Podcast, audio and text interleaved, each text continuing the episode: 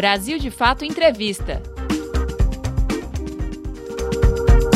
Olá, eu sou Cris Rodrigues e a gente está aqui na redação do Brasil de Fato.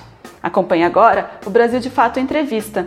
Hoje conversamos com Vilma Reis, socióloga, ativista do movimento negro da Bahia e pré-candidata à Prefeitura de Salvador pelo PT em 2020. Ela defende o lançamento de uma candidatura negra na capital do estado com maior população negra no país. Entre 2015 e 2019, Vilma foi ouvidora geral da Defensoria Pública da Bahia. Em seu mandato, aproximou o órgão de grupos vulneráveis e pautou a democratização do acesso à justiça. A socióloga é considerada uma referência na luta antirracista e contra o genocídio da juventude negra. Acompanhe. Pré-candidatura à Prefeitura de Salvador. Para nós, da MAIM, Organização de Mulheres Negras, e para o Fórum Marielles, em Salvador e no estado da Bahia, é importante que em 470 anos de ocupação colonial na nossa cidade, porque não houve descoberta do Brasil e muito menos fundação da cidade de Salvador. Né? Para nós, o que há é ocupação colonial e, é, e os herdeiros dessa ocupação colonial, eles têm se mantido de forma absoluta. Né? O pré-censo de 2015 nos deu um dado fantástico para Salvador, que é de uma população de 85% de negros e negras, e é uma cinte, é uma vergonha, é um absurdo para o mundo e para nós. E para nós tem que ser mais. Para nós da esquerda brasileira, para nós que fazemos as lutas mais contundentes da nossa sociedade, nós não podemos aceitar que 15% de representação branca que está na cidade de Salvador e os homens brancos, que não são nem a maioria entre os brancos, né, são um pouquinho mais que 7%, é, que tenham a absoluta hegemonia na representação na nossa cidade. Nós, do movimento de mulheres negras, por um ato de desobediência colonial, desobediência patriarcal, decidimos interromper essa hegemonia absoluta. Né? E é importante dizer que a nossa disputa não é com nenhuma outra pessoa negra. A nossa disputa é para interromper essa hegemonia absoluta do poder colonial na nossa cidade. Presença negra nos partidos. Lélia Gonzalez, é, em 1982, ao se é, concorrer para ser deputada por uma decisão política do movimento negro no Partido dos Trabalhadores, Lélia estava ali cumprindo uma tarefa histórica determinada por nossos movimentos. Em 86, tanto Luísa Bairros como Luiz Alberto na Bahia, Edson Cardoso em Brasília, a própria Lélia via PDT é, no Rio de Janeiro, mas esses outros que eu citei via PT.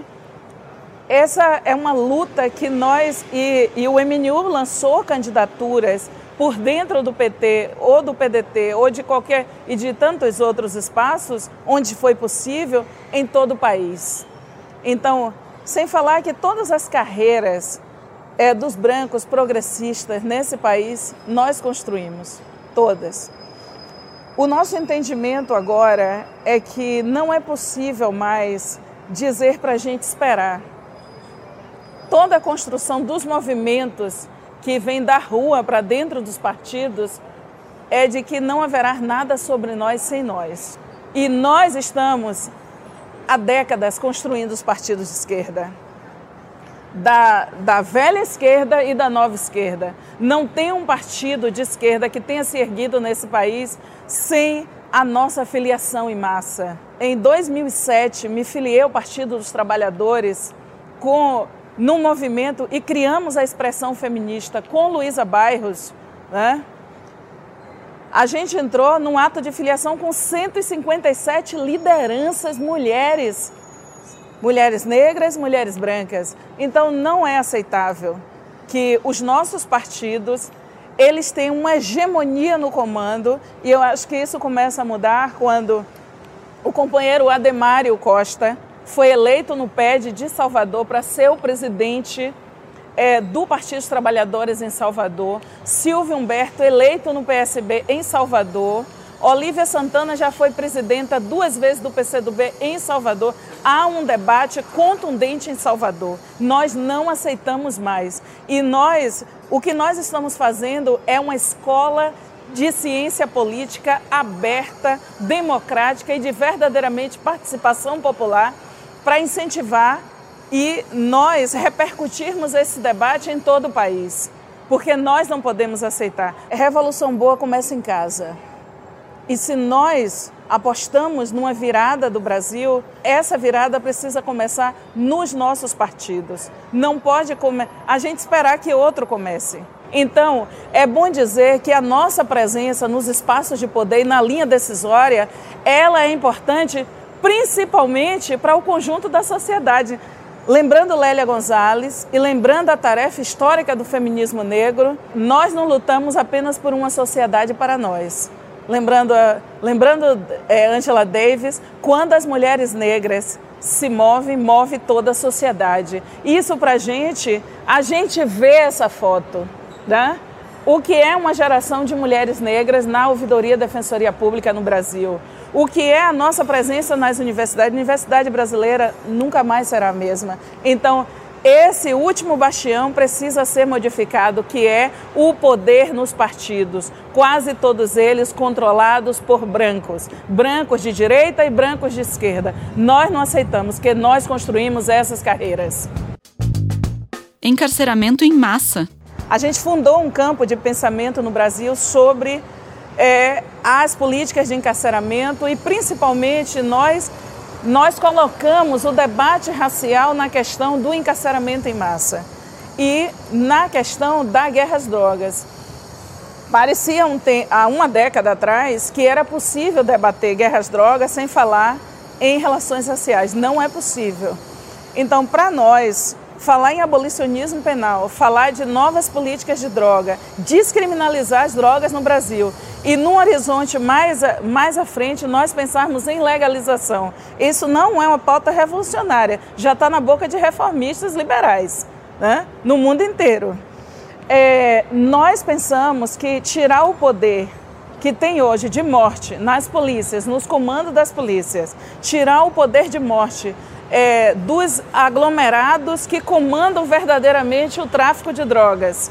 É fundamental. Mais do que isso, quando nós falamos de enfrentar o encarceramento no Brasil, essa é uma pauta que fala em democracia. Que nós entendemos que não é possível debater um projeto de nação sabendo que mais de 800 mil pessoas estão encarceradas e desse conjunto, 42% nem sequer é, teve acesso já a um julgamento e a definição, né, e a definição da sua pena. Né, o que no máximo você passou foi por uma audiência de custódia naquele período de 24 horas e quem não teve o livramento condicional ali está respondendo sobre custódia. Tornozeleira é a nova é, ferradura nos pés do homem negro. Tornozeleira eletrônica para um homem branco de classe média tem um sentido. Ah, ele pode se movimentar, ele não precisa pegar um ônibus. Ele pode se movimentar, ele não precisa sair de sua casa para ter todo o seu mundo aos seus pés. Agora, tornozeleira eletrônica na canela de um homem negro ou de uma mulher negra, aí é o fim de nossas vidas. É você criminalizar né? Você saiu da prisão, mas você entrou em outra prisão. Então, nós precisamos lutar por abolicionismo penal e isso tem a ver com lutar contra o racismo. Nós entendemos que todas as pessoas brancas que têm verdadeiramente uma postura antirracista, elas têm que confrontar o sistema é, penal no Brasil. É importante que tenha essa empatia, mas para além da empatia, você tem que se colocar. E você tem que confrontar um mundo branco privilegiado que não se importa de forma alguma com a anulação do que é uma sala de audiência de custódia, em que muitas vezes o nosso papel na ouvidoria Defensoria Pública foi formar todos os novos defensores de 2015 a 2019 e dizer quando você estiver na sala de audiência de custódia, você não pode se comportar como alguém que está num clube de amigos. O mundo é redondo, mas a defensoria pública tem lado. E mais ainda as ouvidorias externas. Sabe por quê? Na hora que você vai, um homem negro está ali, descalço muitas vezes, algemado, né? e é importante que o defensor, a defensora peça para desalgemar. E quando esse homem e essa mulher negra está ali e que alguém vai falar de viagem à Europa, você está pactuando com o horror escravista que se mantém. Essas que o Brasil tem ilhas de Estado democrático de direito. O Brasil não tem Estado democrático de direito para suas maiorias e nós somos a maioria. Movimento Negro. A coalizão negra por direitos, a forma como a gente foi é, a partir de junho, fazer incidência dentro da Comissão Interamericana de Direitos Humanos, a forma como a gente organiza a denúncia internacional contra esse é, essa ação de morte do governo, a forma como nós fomos ao, ao Senado Federal e à Câmara dos Deputados e Deputadas, isso é uma coisa inédita e eles também não esperavam, porque é como se, ah não, esse povo não vem porque eles têm minorias bancadas que são minorias aqui. Nós estamos construindo um caminho que é absolutamente sofisticado, diferente e que eles não decifraram antes da gente agir, que foi exatamente de fazer advocacy, como tantos grupos fazem em diversos parlamentos do mundo. Eu dei aqui o exemplo do Sadiq Khan, né? e de tantos outros movimentos que se levantam em Ruanda, em tantos, na África do Sul, em Johannesburgo, tem movimentos contundentes, mas falando do próprio Black Lives Matter, que faz uma ação contundente desde Ferguson, mas eles são herdeiros de outros movimentos, desde os Black Panthers em Oakland, em 1963, na Califórnia. Então, nós somos herdeiros também, herdeiras de uma tradição que é de enfrentamento. E nós chegamos a esse ponto que é nós nos antecipamos a eles. Eles constroem respostas violentas, porque eles sabem. O Rio de Janeiro a maré, de forma muito emblemática, eles não teriam outra forma. Eles não têm outra forma de segurar a revolta do nosso povo. Eu moro numa cidade como Salvador, em que uma mulher negra disputa uma vaga de creche num vergonhoso sorteio. Começou o sorteio agora em outubro, com mais 150 mulheres.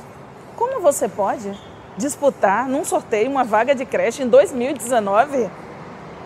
Isso não é aceitável. Nós temos situações nesse país inteiro, como todo o horror da mineração na região norte desse país e na região de Minas Gerais, que nosso povo não pode aceitar. Nós é que sabemos o que foi Mariana naquele 5 de novembro de 2015.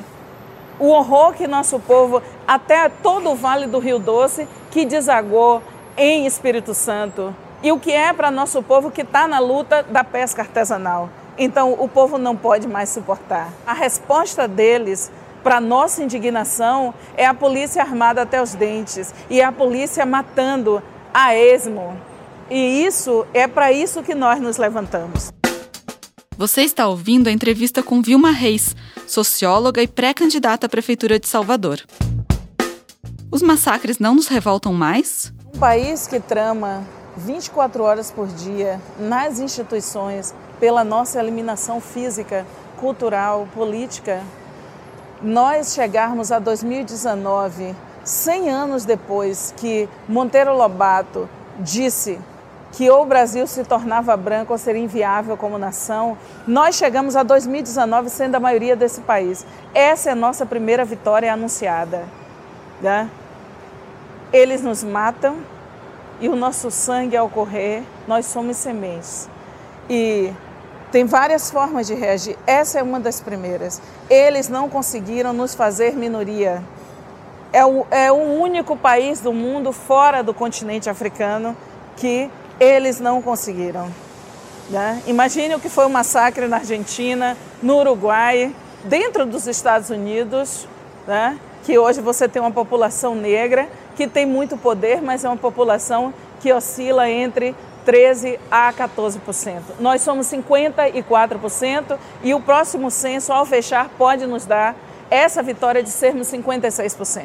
há uma guerra aberta contra nós e numa, é, secularmente nós, nós tivemos poucos aliados. E nós chegamos até aqui. Uma pergunta que a gente faz é como foi possível nós chegarmos até aqui diante desse massacre? Nós saímos de setembro de 2001 de Durban decididos a fazer uma, uma virada no país e nós fizemos. Você sabe o que a gente sair de muitas realidades como o NB, que nós éramos 0,4%, e nós fazermos a virada que nós fizemos de enegrecer as salas de aulas de todas as universidades desse país, muitas vezes sozinhos, porque mesmo no campo de uma intelectualidade branca, de esquerda, nós tivemos pessoas que até hoje passam vergonha porque assinaram manifestos contra as cotas. Todos os partidos, as suas seus grandes expoentes eram contra as cotas. Nós convencemos o campo da esquerda de que a nossa tese era pertinente. 2003, nós vimos de um artigo 68 de pela é, titulação das terras quilombolas uma vitória que a gente conseguiu na Constituinte de 88, ali os próprios, a ignorância de boa parte do parlamento brasileiro não se dava conta e nós aprovamos o artigo 68 sobre as disposições especiais para regulamentação das terras e territórios quilombolas. Só em 2003, com o decreto 4887/2003, nós conseguimos refazer um decreto para regulamentar o artigo 68 da Constituição, mas nós conseguimos. E hoje nós somos uma realidade de quase 7 mil comunidades identificadas né, com certidão da Fundação Cultural Palmares e que a Palmares que é muito importante para nós e que foi a primeira instituição do Estado brasileiro a ser erguida em 1988 como resposta a 100 anos da abolição inconclusa. Então nós temos vitórias e o chamado, a terceira etapa dessa luta, nós chamamos agora toda a sociedade a caminhar conosco. Acho que nós temos segmentos, há uma compreensão em muitos segmentos da população branca que sabe que é beneficiária secular do espólio da escravidão, mas que são pessoas que se colocam contra a barbárie neocolonial no Brasil. E elas se colocam e dizem: eu vou fazer diferente. Então, essa terceira etapa da luta, em que quando a gente vê é, tantas pessoas brancas que estão sentadas, escutando o que uma Sueli Carneiro está falando, escutando o que nossas expoentes e nossos expoentes estão colocando e dizendo: eu vou junto com vocês, isso é importante. E essa é uma etapa da luta em que não vai poder alguém dizer assim: não, é, o Brasil de fato não me convocou. Né? A gente está aqui fazendo, produzindo um conteúdo que é de afirmação de direitos humanos, produzindo um conteúdo que é de quebra do pacto da criminalização secular contra o povo negro no Brasil. E é importante produzir esses conteúdos na comunicação brasileira, disputar com essas poucas famílias super enriquecidas que controla a chamada grande comunicação no Brasil. Pois quando a gente passa, a gente deixa de ser traço na mídia da TVT, na mídia da Brasil de Fato, nas mídias que nós construímos, né? no mídia étnica, em todos os campos onde a gente se move. Quando a gente deixa de ser traço na mídia da alma preta, é fundamental para nós, porque nós estamos nós sustentamos nossas causas. E a comunicação voltada para produzir conteúdo que afirme os direitos humanos do Brasil, essa é uma bandeira revolucionária. Uma comunicação que se coloque contra o feminicídio, ela é revolucionária. Uma comunicação que afirme os direitos dos quilombolas, da pesca artesanal, dos terreiros de candomblé e contra esse horror que se levanta no Brasil contra os terreiros de candomblé, que é racismo religioso. Isso é um tipo de comunicação que é libertadora. Né? E nós apostamos, entendemos comunicação como afirmação do de direito essencial numa sociedade que usa a iconografia e, e trama todos os dias com símbolos para desconstruir humanidades. Sérgio Camargo na presidência da Fundação Palmares. Negar o racismo num país brutalmente racista como o Brasil é a própria afirmação da existência do racismo. Eles estão fracos porque eles estão precisando usar um homem negro para cumprir o papel que eles não têm coragem de cumprir, porque seriam iriam todos a julgamento, né? Então nós estaremos nas ruas e nas instituições, primeiro impedindo a posse do Sérgio Camargo. Porque ele ele desonra a história da sua família, mas ele ele não representa a nosso acúmulo de luta. Ele não representa o que somos nós no Brasil. E se os senhores coloniais que hoje ocupam o, Palácio do Planalto e os, os, mais de 20 ministérios, se eles tiveram a baixeza de usar um homem negro disposicionado politicamente para é, colocar essas teses, ah, eles estão perdendo na narrativa. Eles estão perdendo nessa batalha. Se Palmares não existe mais, faremos Palmares de novo. Essa é a nossa luta e é isso que nos mantém como uma geração de cabeça erguida e bicão na diagonal. Bicão na diagonal é atitude política. Bicão na diagonal é nós sabermos que somos parte de uma geração que parimos a nossa liberdade. É por isso que Princesa Isabel é uma piada. É por isso que negar o racismo no Brasil é um erro histórico. Né? É daqueles que perderam o bonde da história. Você não nega o racismo. Os mais liberais desse país, né? os mais cínicos, como Fernando Henrique Cardoso, admitiram a existência do racismo na virada para Durban. Na, no apagar das luzes, a gente mandando a delegação para Durban, ele teve que admitir que o Brasil é um país racista. E essa é uma vitória nossa. Nós enfrentamos a tese do mito da democracia racial e nós provamos que esse é um país racista. E é preciso botar as teses de frente. E eles são covardes. Os que ocupam o Palácio do Planalto e boa parte dos que ocupam hoje o Parlamento brasileiro e daqueles que estão acoitados e protegidos dentro do sistema de justiça. E nós estamos aqui para dizer: vamos vencer todos vocês. Nós vamos vencer todos os canalhas, todos os lacaios que hoje ocupam de forma indevida, né? Eles ocupam porque, eu digo indefida, porque a sua vitória foi, foi fruto de muita fraude. Muita fraude. Eles engabelaram o povo brasileiro, mas nós estamos aqui. Nós defendemos uma cultura de esquerda. E é por essa dignidade que nós estamos aqui para dizer: nós vamos sobreviver a todos vocês, senhores coloniais, e as suas narrativas que são sustentadas por mentiras seculares. Brasil de Fato Entrevista. Você acabou de ouvir a conversa com Vilma Reis, socióloga e pré-candidata à Prefeitura de Salvador.